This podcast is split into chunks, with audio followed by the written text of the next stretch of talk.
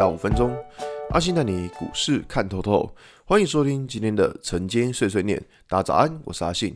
今天是七月二十九号，礼拜五。先来为大家整理一下昨天的美国股市。道琼指数上涨三百三十二点，涨幅一点零三个百分点。纳斯达克下上涨一百三十点，涨幅一点零八个百分点。S&P 五百指数上涨四点九八点，涨幅一点二四个百分点。费城半导体指数上涨三十三点五点，涨幅一点一五个百分点。昨天美股四大指数一样是持续的上涨啊，只要延续前一天的上涨力道，美股四大指数就继续的往上冲。那这边的想法会在于说，可以看到昨天美国公布了 GDP，又是一个持续性的呃年减的情况啊。那这种。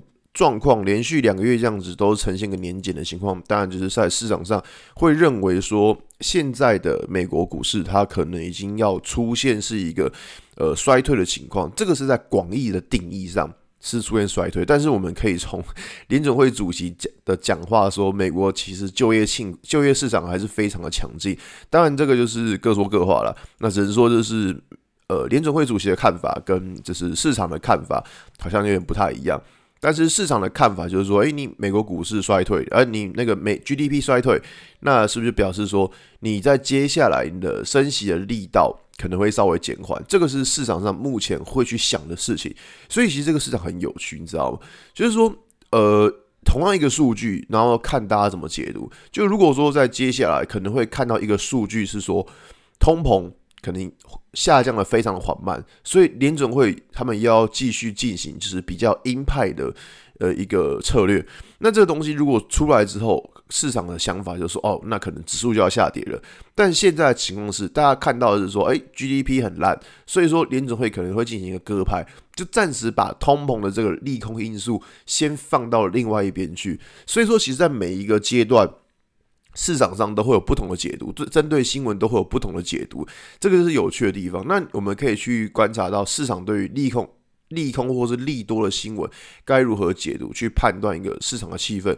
像呃，以最近的情况来说，就是美国股市它遇到像这种利空的新闻，但是它选选择去往好的这一方面解读，那当然你的气氛就是偏向个多方。那回到台股来看，昨天台股呃。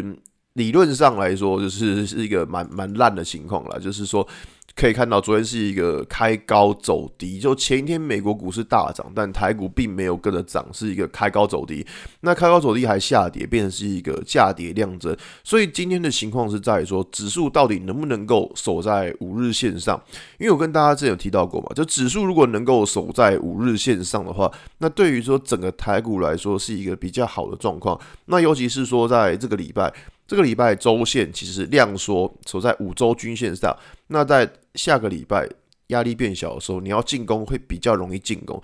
所以今天的目的就是守住就好，它不用不要再出现像这一种开高走低的状况。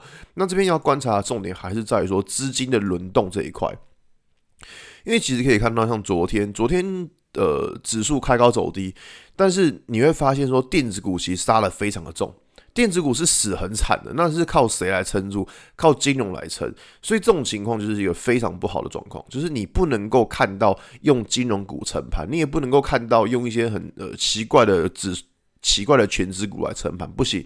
这边你只能看到是电子股来撑。如果是电子股撑盘的话，那当然对于现在的行情来说就会比较好。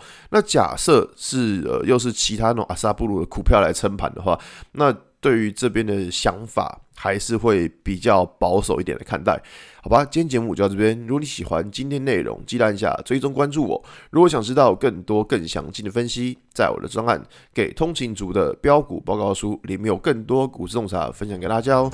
阿信晨间碎碎念，我们下礼拜一见，拜拜。